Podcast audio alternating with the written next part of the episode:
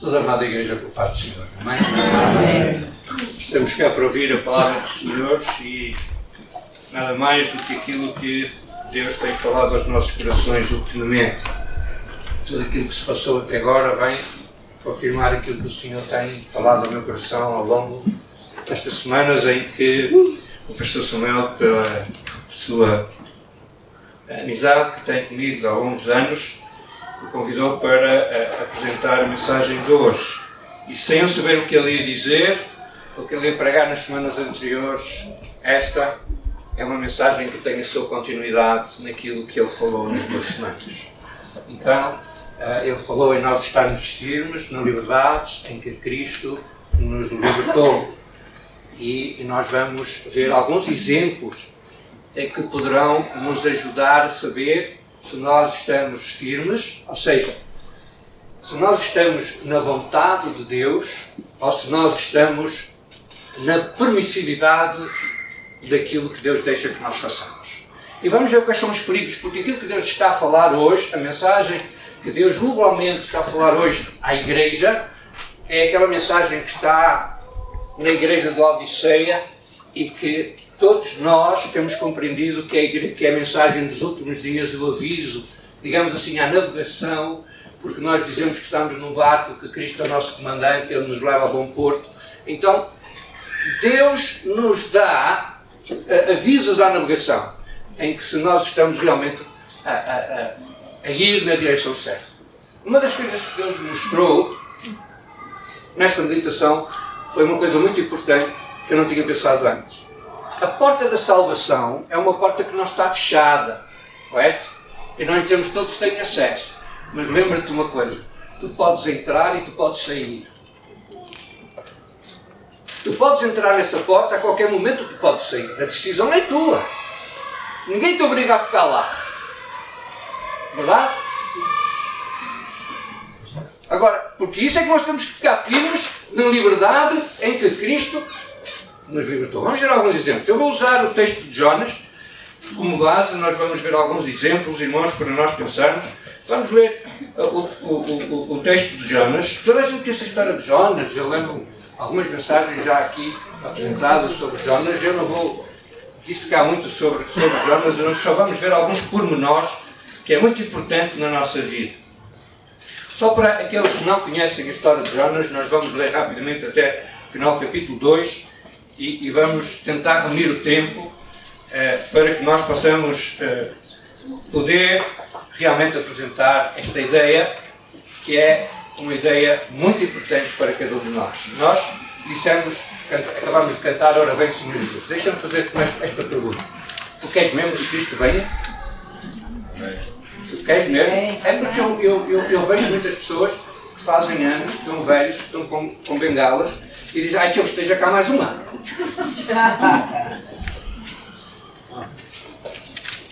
Irmãos, eu não conheço o céu, mas eu tenho saudades do céu. Eu quando começo a pensar naquilo que é a descrição do céu, eu digo, Deus, não me deixes ficar aqui muito tempo, porque eu não quero ficar aqui muito tempo, eu quero tirar bilhete, eu quero andar daqui para fora. Este mundo não interessa. Este mundo interessa para quem? Amém. Para quem é que interessa este mundo? Para o ímpio. Mais nada. O céu é um lindo lugar. O céu é maravilhoso. Agora, tu crês nisso? Amém. Sabes, muitos daqueles que seguiram Jesus, a uma certa determinada altura, disseram assim: Senhor, nós não queremos nada contigo. Foi muito bom estar aqui, foi muito bom fazer milagres em teu nome, foi muito bom fazer isto, mas eu agora nós não queremos estar aqui, nós queremos ir à nossa vida. Porque eles não acreditavam em Jesus. Eles não acreditavam Jesus. Jonas, capítulo 1. E veio a palavra do Senhor a Jonas, filho de Amitai, dizendo: Levanta-te e vai à, grande cidade de Nínive e clama contra ela, porque a sua milícia subiu até mim. E Jonas se levantou para fugir de diante da face do Senhor para Tarsis, e, descendo a Jó, achou que um navio ia, ia para Tarsis. Pagou, pois, a sua passagem e desceu dentro dele para, que, para ir com eles para Tarsis diante da face do Senhor. Mas o Senhor mandou ao mar um grande vento e fez no mar uma grande tempestade e o navio estava a quebrar-se. Então temeram os marinheiros e clamavam cada um ao seu Deus. E lançavam no mar as fazendas que estavam no navio, para o aliviarem do seu peso, Jonas, porém, desceu aos lugares do porão e se deitou e dormia um profundo sono. E o mestre, uma vez, chegou-se a ele e disse: Que tens dormente? Levanta-te, invoca o teu Deus, talvez assim se lembre de nós para que não pereçamos. E dizia cada um ao seu companheiro: Vinde e lancemos sortes para que saibamos por que causa nos sobreveio este mal. E lançaram sortes, e a sorte caiu sobre Jonas. Então lhe disseram: Declara-nos tu agora por que razão nos sobreveio este mal. Que ocupação é tua? De onde vens? Qual é a tua terra? De que povo és tu? E ele lhes disse: Eu sou hebreu e temo ao Senhor, o Deus do céu, que fez o mar e a terra seca. Então estes homens se encheram de grande temor e disseram: Por que fizeste isto? Pois sabiam os homens que fugia diante do Senhor, porque ele o tinha declarado, e disseram-lhe: Que te faremos nós? Para que o mar se acalme porque o mar se elevava e engrossava cada vez mais. E ele lhes disse: Levantai-me e lançai-me ao mar, e o mar se aquietará, porque eu sei que por minha causa vos sobreveio este grande tempestade. Entretanto, os homens remavam, esforçando-se para alcançar a terra, mas não podiam, porquanto o mar se ia embravecendo cada vez mais contra eles. Então clamaram ao Senhor e disseram: Ah, Senhor, nós te rogamos não peçamos por causa da vida deste homem, e não ponhas sobre nós sangue inocente, porque tu, Senhor, fizestes como te aprovo. E levantaram Jonas e lançaram-no ao mar, e chegou e cessou o mar a sua fúria. Temeram, pois, estes homens ao Senhor com grande temor e ofereceram sacrifícios ao Senhor e fizeram votos. Preparou, pois, o Senhor um grande peixe para que tragasse a Jonas, e esteve Jonas três dias e três noites nas entranhas do peixe. E orou Jonas ao Senhor, seu Deus, nas entranhas do peixe, e disse: na minha angústia clamei ao Senhor e Ele me respondeu: Do ventre do inferno gritei e tu ouvistes a minha voz. Porque tu me lançaste no, profundo, no coração dos mares e a corrente me cercou. Todas as tuas ondas e as tuas vagas têm passado por cima de mim. Eu disse: Lançado estou diante dos teus olhos. Todavia tornarei a ver o templo da tua santidade. As águas me cercaram até a alma, o abismo me rodeou e as algas se enrolaram na minha cabeça. Eu desci até aos fundamentos dos, dos montes, os ferrolhos da terra correram sobre mim para sempre. Mas tu livraste a minha vida da perdição, ó Senhor meu Deus. Quando desfaleci em mim, a minha alma, eu me lembrei do Senhor. E entrou a ti a minha oração no templo da tua santidade. Os que observam as vaidades vás deixam a sua própria misericórdia. Mas eu te oferecerei sacrifício com voz de agradecimento o que votei pagarei, do Senhor vem a salvação. Falou, pois, o Senhor ao peixe e ele vomitou os Jonas na terra. Amém? Esta é, é a passagem que nós vamos usar. Mas eu gostaria de fazer lembrar uma coisa. Antes de nós percebermos isto e aquilo que Deus tem para nós. Quando nós aceitamos a Jesus Cristo como nosso Senhor e Salvador, temos um encontro real com Ele e nascemos de novo, nós é, adquirimos uma nova identidade e essa nova identidade dá-nos entrada no reino dos céus. Porque Jesus Cristo, quando pregou, a primeira mensagem que ele pregou, ele disse: Arrependei-vos, que é chegado o reino dos céus. O reino de Deus tinha chegado à terra através de Jesus Cristo, ele tinha vindo trazido. O reino dos céus é representado pela igreja, todos nós sabemos isto, e então Deus deixou-nos a constituição do reino dos céus nas nossas mãos eu quero apresentar aos irmãos a quem não conhece, esta é a Constituição do Reino dos Céus. Eu não tenho aqui meu livro da Constituição da República Portuguesa e ela tem todas as leis que regem o Reino de Portugal. Esta é a lei que rege o Reino dos Céus. Não sei se os irmãos alguma vez pensaram nisso, mas esta é a lei que fala em todos os aspectos da nossa vida que nós temos que ter em relação ao Reino dos Céus. Qual é o problema? O problema é nós não obedecermos àquilo que é a Constituição do Reino dos Céus, a palavra de Deus. Nós julgamos que isto é um mero livro, nós pensamos isto é um livro que foi escrito por homens, isto não, não tem nada de lá. Mas a verdade é que não é. Os nossos missionários, quando vêm para cá, ou os estrangeiros, quando vêm para o nosso país, eles não se podem reger pelo regime da Constituição do reino onde eles estavam, seja a América, seja o Brasil, seja Angola, seja Moçambique. A mesma coisa é aquele que diz: Eu quero entrar no reino dos céus, tenho uma identidade. Identifica essa identidade com Jesus Cristo, porque o Espírito Santo põe em nós o selo em nós. Nós ouvimos isto aqui nas, nas semanas anteriores. Até aí tudo bem, mas quando nós estamos na vontade de Deus, está tudo bem. Deixa-me ressalvar aqui uma coisa. Quando tu estás na vontade de Deus, pode vir a ti provações e vem. Mas isto é outra coisa que eu não quero falar agora aqui. Eu quero falar outra parte. E quero mostrar outra parte, isto daria, nós estaríamos aqui todo, todo o dia a falar e os irmãos têm fome e querem, e querem, querem ir almoçar. Então, deixa-me deixa dizer, se esta parte está toda correta, toda a gente compreende isso. Tu vais para o trabalho, se tu fazes as coisas corretas, não tens problema, não tens nenhum processo disciplinar sobre a tua cabeça. Se tu não fizeres, podes ter, podes ter problemas na tua empresa, onde quer que tu estejas. Nós, o pastor falou aqui na, na, na quebra de regras, não é? Não, não, e Paulo fala que nós não temos que ter autoridade porque a autoridade foi posta para aqueles que infringem as leis. Verdade? Então qual é o problema? O problema aqui é que havia um homem que se chama Jonas que a partir de uma determinada altura, um profeta, tinha uma missão que Deus lhe tinha dado e disse: oh Deus, tem paciência, mas eu vou agora para Nínive. Tu sabes que aquela cidade, aquela cidade mata tudo e todos, é, é esfola. Eles faziam as coisas mais terríveis naquela altura aos povos que conquistavam. Eram terríveis os habitantes de Nínive. É que são muitos quilómetros, ele tinha ir para norte, lá para a beira do, do rio Eufrates, e, não, eu vou para o outro lado. Desculpa, mas eu não vou. Eu, eu, eu decido ir para Tarsis. Sentido contrário. Então, como ele tinha ir de, de barco, ele compra passagem, mete-se no barco, e o mais curioso é que ele mete-se no barco e começa a dormir, descansadinho da vida. Não se passa nada. Não é nada comigo. Não sei se já dormiram num barco em tempestade. Eu já dormi e não era uma tempestade pouca. Era uma tempestade com cerca de 20 metros de altura que tinha as ondas. Mas eu estava a dormir. Eu só acordei porque quase caía abaixo da cama quando uma onda bateu no lado lateral da cama, no, no barco, e eu quase caí abaixo.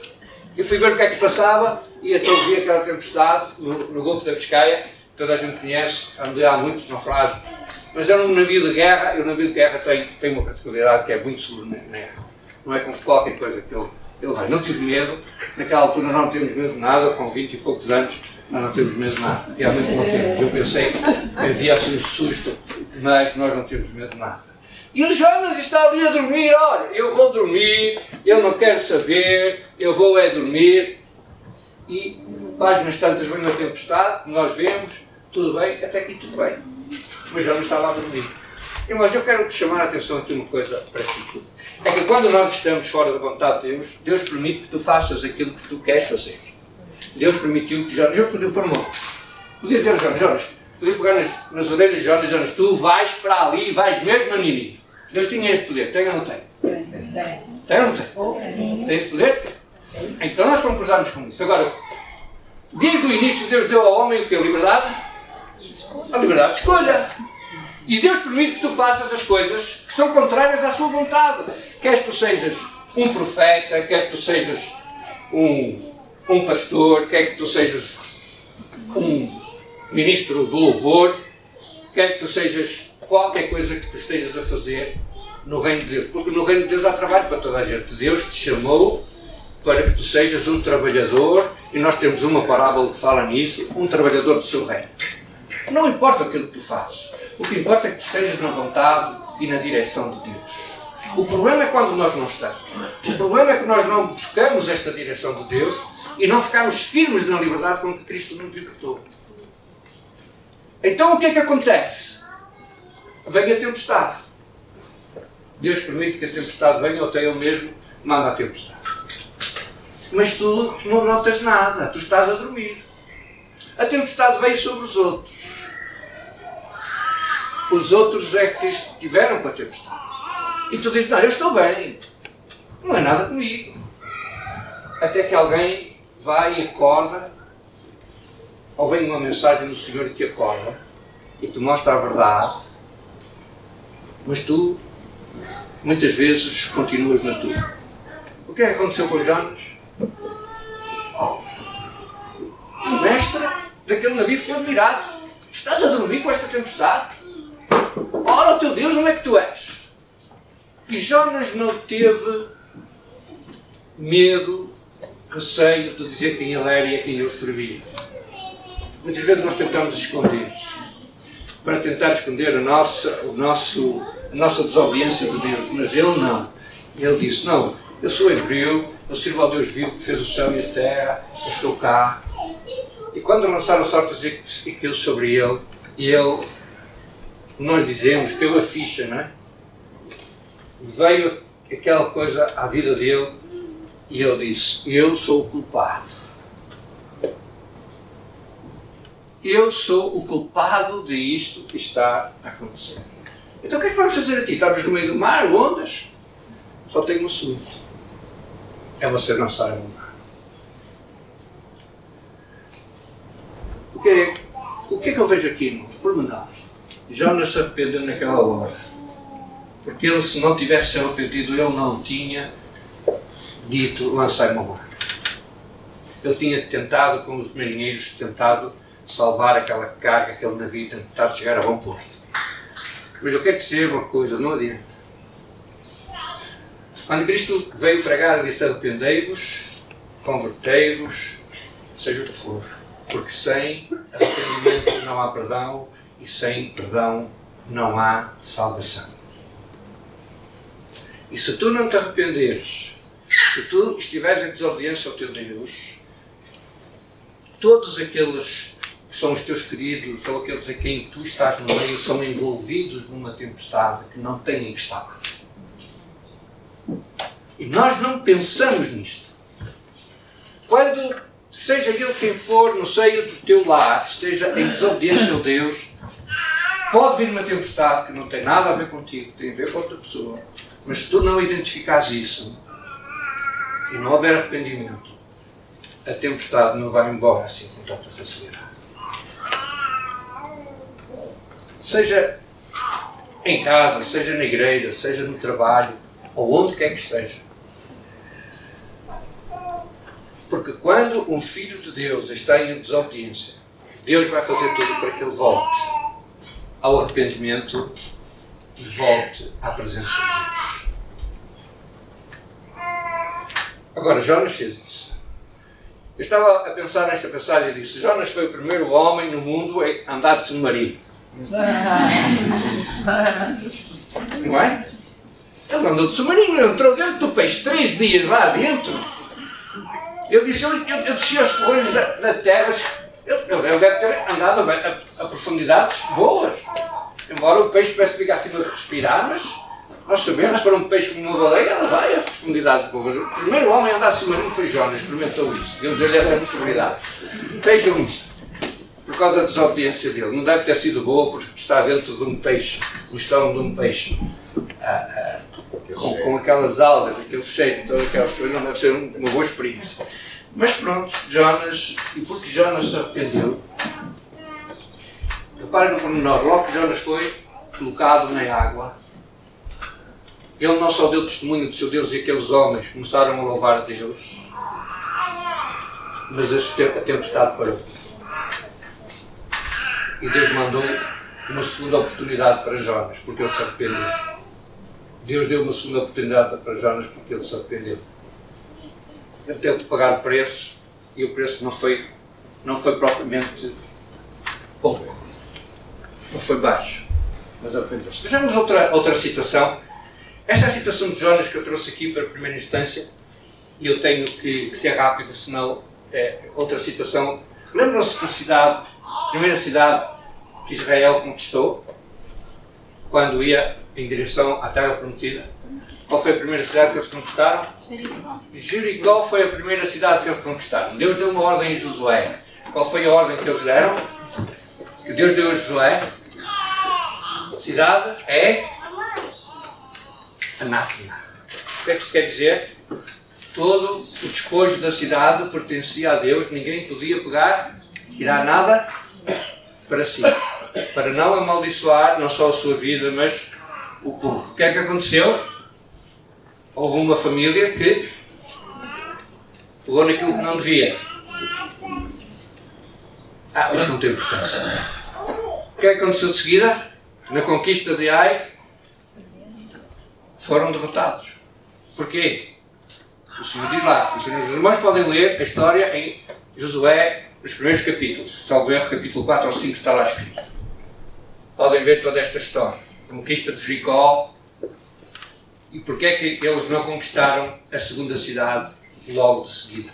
Em primeiro lugar, há falhas na direção, não vamos puxar isso agora aqui, mas vamos puxar o, o, o, a desobediência de uma família que envolveu toda uma nação. Era uma nação que estava ali. Era a nação de Israel que estava a entrar na terra prometida. Aquela família. Porquê é que aquela família foi destruída? Porque quando Josué vem aos pés do Senhor e o Senhor diz: Por que estás falando assim? Há anátema no meio do povo. Tira o anátema. Tira primeiro o anátema. E depois vem falar comigo. E eles fizeram isso. Aquela família, porquê é que não foi poupada? Porque não se arrependeu. Arrependeu-se? Não, irmão. O que é que aquela família fez? Tentou esconder ao máximo até que foram tiradas pelas tribos, das tribos foram tirados por cabeça de família e encontraram a família de Acá. O que é que aconteceu? O Senhor disse destruir. Para exemplo, destruir. E destruíram aquela família. Não destruíram só o que tinha tirado, destruíram a família. Os irmãos estão a ver os perigos que nós enfrentamos quando nós não estamos vivendo uma vida na direção de Deus e nós e nós andamos. Deus permitiu que aquele homem tirasse aquilo. Mais uma vez. A vida de Saúl. Deus deu ordens a Saúl. Saúl faz desta forma. Ele diz: Mas Senhor, eu, eu fiz assim porque os homens queriam. Não importa aquilo que os outros querem, não importa aquilo que tu queres, importa que tu obedeças simplesmente àquilo que Deus te manda fazer. Saúl desobedeceu uma vez, duas vezes, à terceira, Deus disse: Tirado de ti o reino é dado ao teu próximo. Porquê? Porque Saúl não se arrependeu. Verdadeiramente, se os irmãos lerem lá em 1 Samuel, logo nos primeiros capítulos, esta conversa com Saúl, vocês veem Saúl dirigindo-se ao profeta Samuel e diz: Ora ao teu Deus. Ele não disse: Vamos orar ao nosso Deus, ao meu Deus. Não, vamos orar ao, ora ao teu Deus por mim. A oração de arrependimento não é uma oração que eu possa fazer por ti, ou que o pastor possa fazer por ti, ou o teu marido possa fazer por ti, ou a tua esposa possa fazer por ti. É uma oração que tu tens que fazer em sinceridade do teu coração para que verdadeiramente tu recebas o perdão de Deus seja em que situação tu estiveres. Porque então eu teria que rasgar, tirar algumas páginas da Bíblia se isto não fosse de lá. 1 João 9 diz: confessarmos os nossos pecados, Ele é fiel e justo para nos perdoar os pecados e nos purificar de toda a injustiça. Então nós temos, nós temos isto de Deus. Agora, nós temos outros exemplos. Davi. Davi pecou. E o que é que ele fez? Arrependeu-se de verdade. Ele era um homem segundo o coração de Deus porque ele se arrependia mesmo. Ele chegava perto do Senhor e disse: Senhor, tu podes me tirar tudo. Tira o reino. Tudo o que eu tenho, tu podes tirar, menos a tua presença. Nós vemos isto no Salmo 51. Tira tudo, Senhor. Podes tirar tudo. E Deus tirou algumas coisas. Porque o pecado tem consequências. Mas a vida de Davi e a sua salvação não foram postas em causa. Nós às vezes até podemos compreender mal. Judas compreendeu mal aquilo que Cristo veio fazer à Terra. Por isso ele, na sua má compreensão e na, na, na sua tentativa de forçar Jesus a fazer aquilo que Cristo não tinha vindo, não para o que tinha vindo, e ele traz Jesus e quer forçar Jesus, porque ele quer forçar Jesus a se mostrar como Filho de Deus. E ele sabia que Jesus tinha o poder para derrotar todo o exército romano. Ele queria que Cristo fizesse isso. Queria forçar Jesus a fazer isso.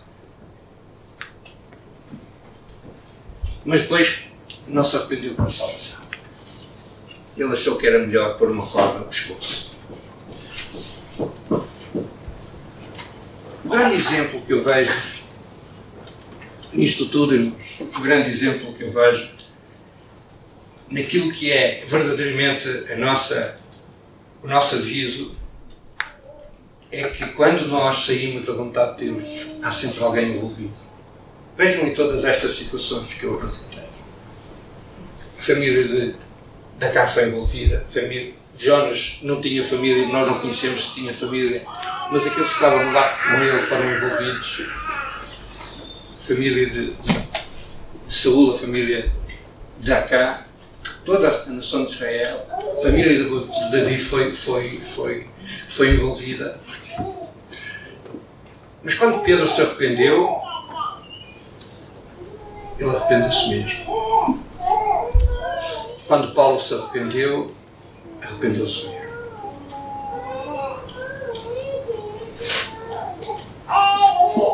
E o grande exemplo, como eu estava a dizer, que nós temos na palavra de Deus é o próprio Filho de Deus. O próprio Filho de Deus que está muito bem descrito esta, toda esta situação no livro de Hebreus. Há, há, muitas coisas escritas, irmãos, nós podíamos trazer muitas passagens nas cartas de Paulo, nos Evangelhos, no, no próprio uh, Antigo Testamento, na Velha Aliança. Mas o livro, o livro, o livro de Hebreus, ele, ele nos diz, ainda que era filho, aprendeu a audiência por aquilo que padeceu. Alguém é masoquista aqui? Alguém gosta de sofrer? Nós temos aqui algumas enfermeiras. Acho que elas podem testemunhar que a pior coisa que o homem pode ter é o sofrimento. Verdade? O homem não gosta. Quem gosta de sofrer? Alguém gosta quando nos dá a unha do pé, está encravada. Mas, mas Cristo disse, ainda que era filho, aprendeu a obediência por aquilo que ele mereceu. E sendo ele consumado, veio a ser a causa de eterna salvação para todos os que lhe obedecem. Ele é causa de salvação Aleluia. para todos aqueles que lhe obedecem.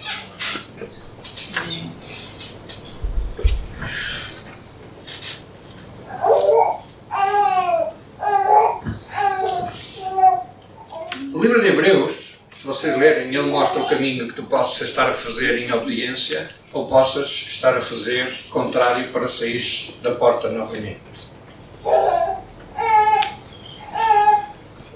Tu podes ver a estrada como tendo algumas rotundas. Em que chegas à rotunda tens que seguir em frente, mas por qualquer motivo tu circundas a rotunda e voltas outra vez para trás. Mas enquanto estás na rotunda, tu ainda tens tempo de te arrepender e voltar outra vez ao sentido que tu ias. Às vezes nós nos enganamos. Afinal, era por aqui. Nós damos uma volta à rotunda toda e vamos no sentido. Às vezes podemos nos enganar. Às vezes nós temos falhas. Nós não somos imunes de falhas, de erros, de pecado. Mas é uma coisa que nós não podemos ter quando nos apresentarmos na presença de Deus. E não podemos ter as nossas vestes manchadas com nada. Elas têm que estar limpas, finíssimas, mais alvas do que a neve. E se não acreditas nisso, peguem Apocalipse 19 e o que está escrito. E vais ver exatamente o que está escrito isso. As vestes têm que estar in, que nós dizemos, impecáveis. Não basta só dizer Maranata, ela vem Senhor Jesus. Não basta só dizer eu quero o céu.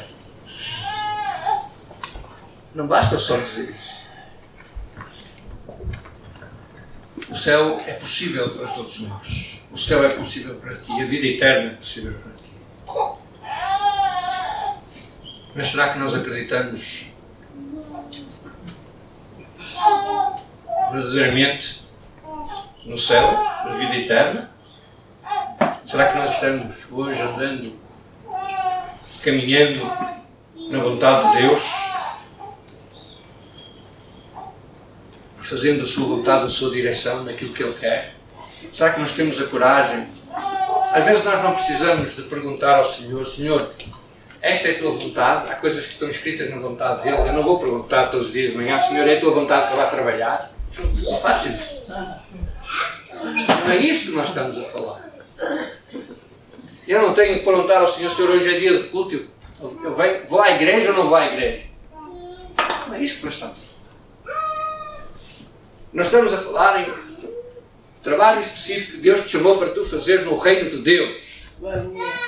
Nós não estamos a falar no teu dia a dia. Nós estamos a falar que tu tens lutas e tens provas, mas que precisas ser obediente ao teu Deus. Se é que tu compreendes. O que é que o. É Daniel? Sim. O que é que o Daniel disse aqui no princípio? Qual foi a frase que ele disse? Já? Não se lembra? Mas só quando tu, se, quando tu compreendes Deus no, no seu completo e Ele estiver em ti, é que tu vais poder. Como é que faz favor? Eu só entenderei que Deus é tudo o que eu preciso quando Deus for tudo o que eu tenho.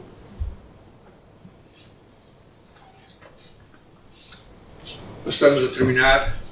Jesus Cristo é a revelação de Jesus, não é a minha revelação. O livro do Apocalipse, não sei se vocês já repararam, é a revelação de Jesus Cristo ao seu amigo João, ao seu discípulo João, ao seu servo João. Foi Jesus Cristo que fez esta revelação. Não foi homem algum. Foi revelação direta de Jesus Cristo na ilha de Patmos a João, o evangelista.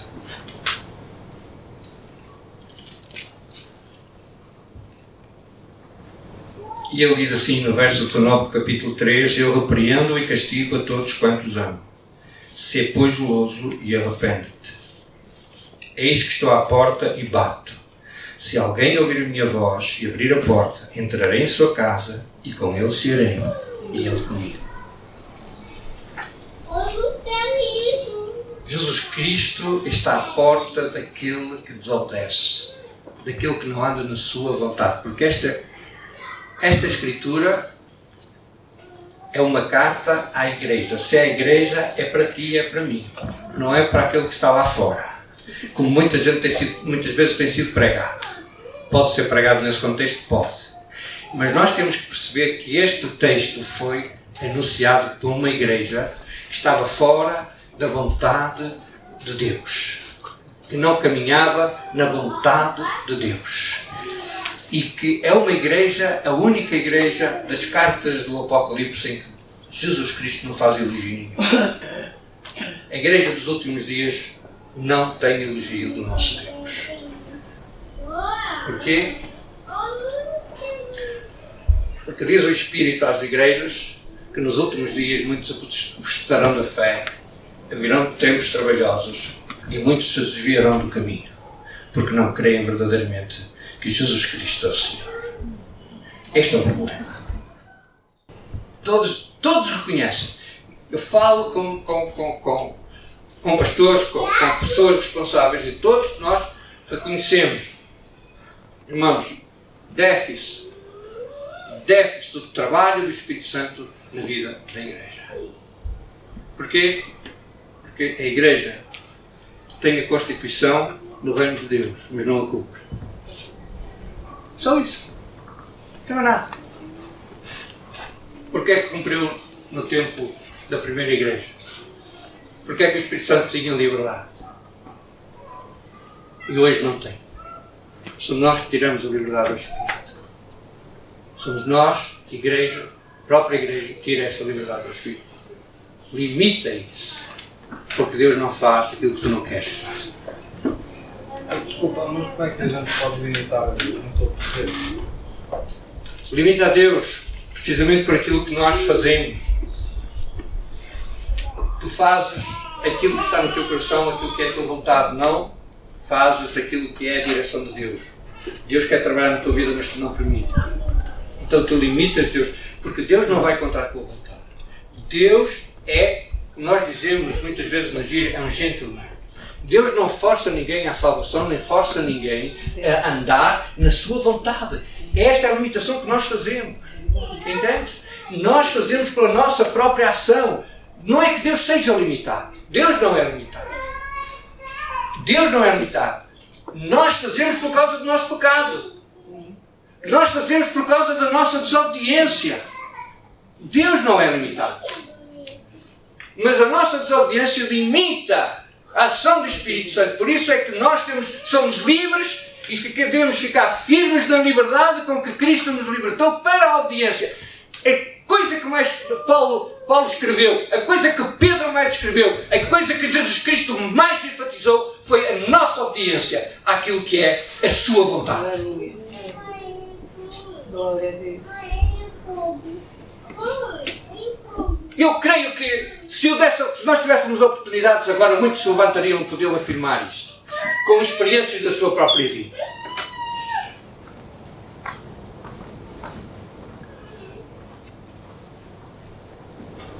Foi aqui apresentado há uns, há uns tempos atrás numa, numa mensagem a, vi, a vida missionária de Paulo.